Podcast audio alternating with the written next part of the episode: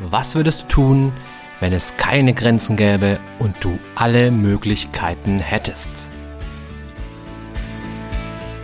Herzlich willkommen bei Mind Skills to Go, dem Podcast für alle, die über sich hinauswachsen wollen. Mein Name ist Alexander Witt und ich freue mich sehr, dich hier zu begrüßen.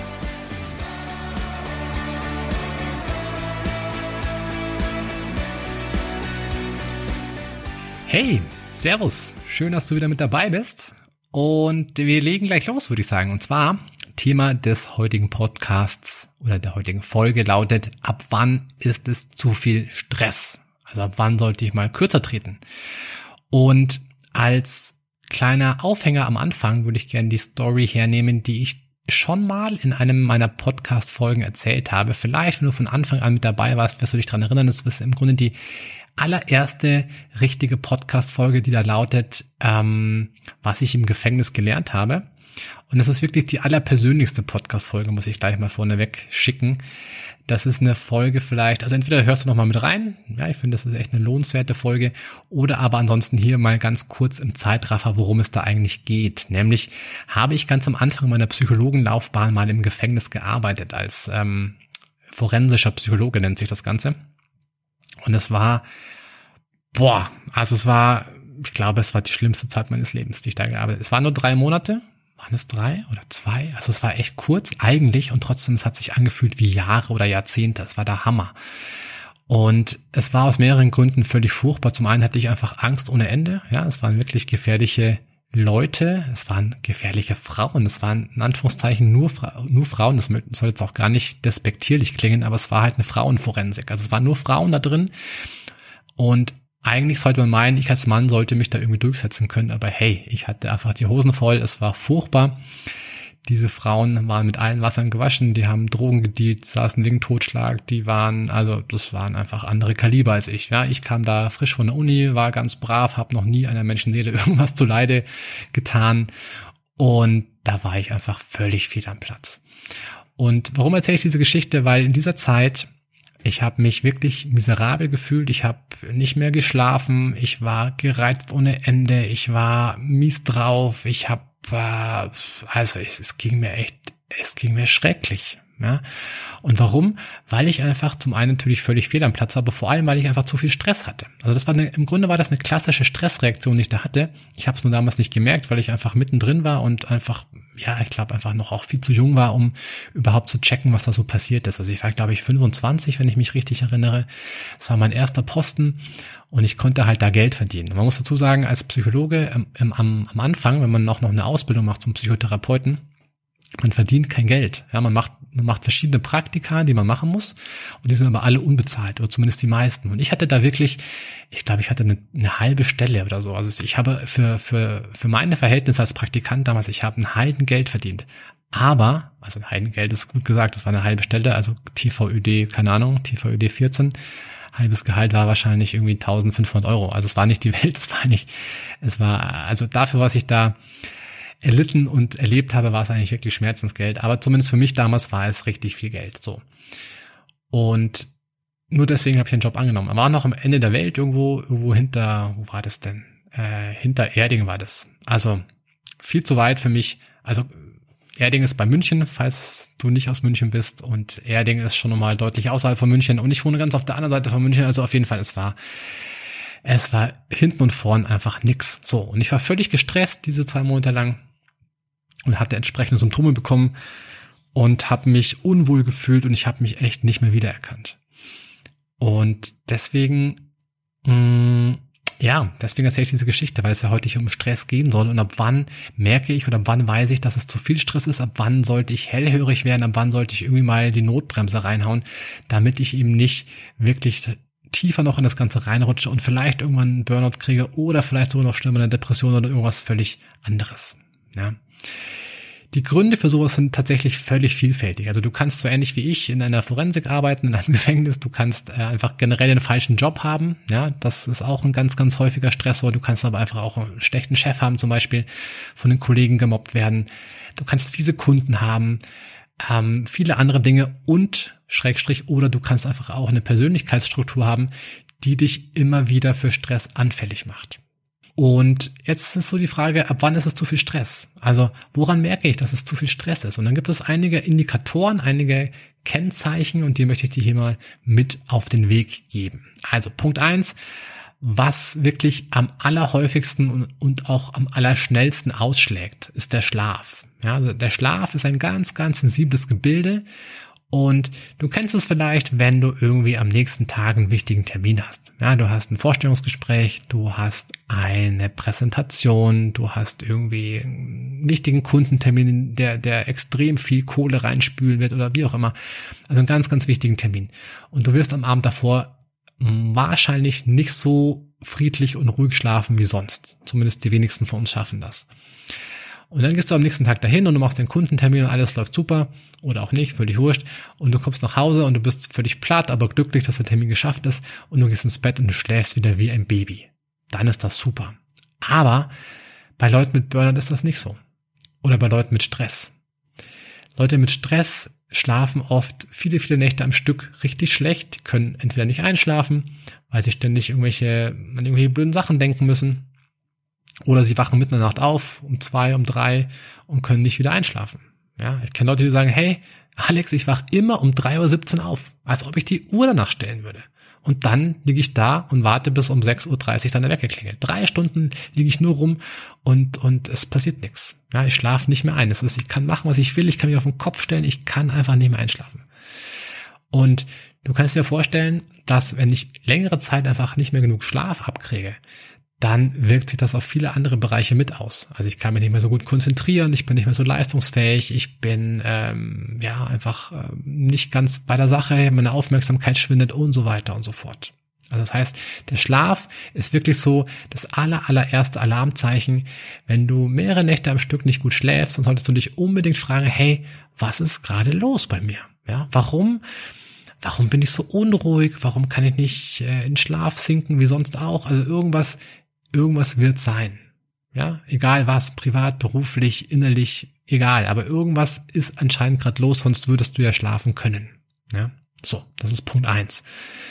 Punkt zwei ist die Reizbarkeit. Also oft sind Leute, die im Stress sind, einfach deutlich gereizter als wenn sie, klar, als wenn sie völlig entspannt in der Hängematte im Urlaub liegen. Also ich habe das eben damals auch erlebt, als ich in diesem Gefängnis war damals, als ich da als forensischer Psychologe tätig war ich war echt gereizt. Also meine, meine Frau, damals meine Freundin noch, jetzt meine Frau, konnte mir sagen, was sie wollte. Ich bin bei jedem dritten Satz irgendwie innerlich in die Luft gegangen. Ja, oder auch äußerlich, je nachdem. Oder auch wenn meine Mutter mir irgendwas gesagt hat, bam, ich war völlig unzufrieden. Oder wenn, wenn ein Kumpel mir was gesagt hat, oh, ich war irgendwie total aggro, ja. Obwohl die das alle gut meinten, ja. Aber irgendwie, irgendwie war meine Zündschnur so kurz in dem Moment, und ähm, ja, wenn du das bei dir beobachtest, dass du recht schnell an die Decke gehst, obwohl es für dich eigentlich gar nicht so typisch ist. Also natürlich, wenn du jemand bist, der ständig impulsiv reagiert und ständig Wutausbrüche hat, dann ist das vielleicht auch normal. Ja, aber, nur, aber wenn du jemand bist, der normalerweise eher ruhig ist und besonnen ist, aber auf einmal ständig, ständig, ähm, ja, in die Luft geht, dann solltest du dich auch mal fragen, hey, was ist denn eigentlich gerade los? Ja.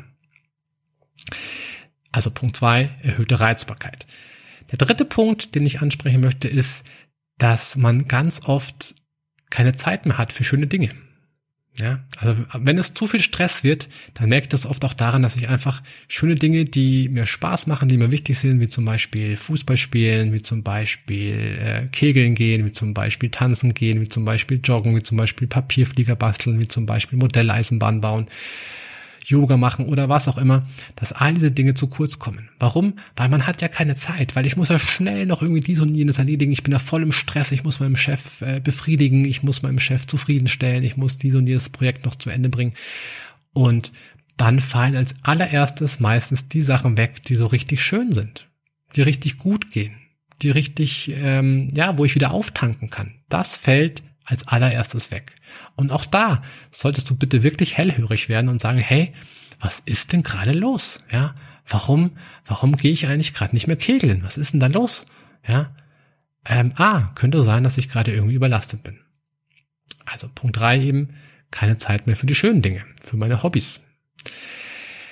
Punkt vier und da kommen wir dann schon so Richtung Richtung stärkeren Stress ist, wenn die Gedanken dich nicht mehr loslassen. Also wenn du wirklich Tag und Nacht an diesen einen Stressor denkst. Also zum Beispiel gibt es da irgendeinen blöden Kunden, der immer rumnörgelt, der immer unzufrieden mit dir ist, der aber sehr ansprüchlich und fordernd ist und dein, dein Chef schickt dich hin und sagt, hey Alex, geh da hin und mach einen guten Job und äh, schau, dass wir den Kunden auf lange Sicht für uns gewinnen können, dann, weil der, der, der bringt uns ganz, ganz viel Geld ein.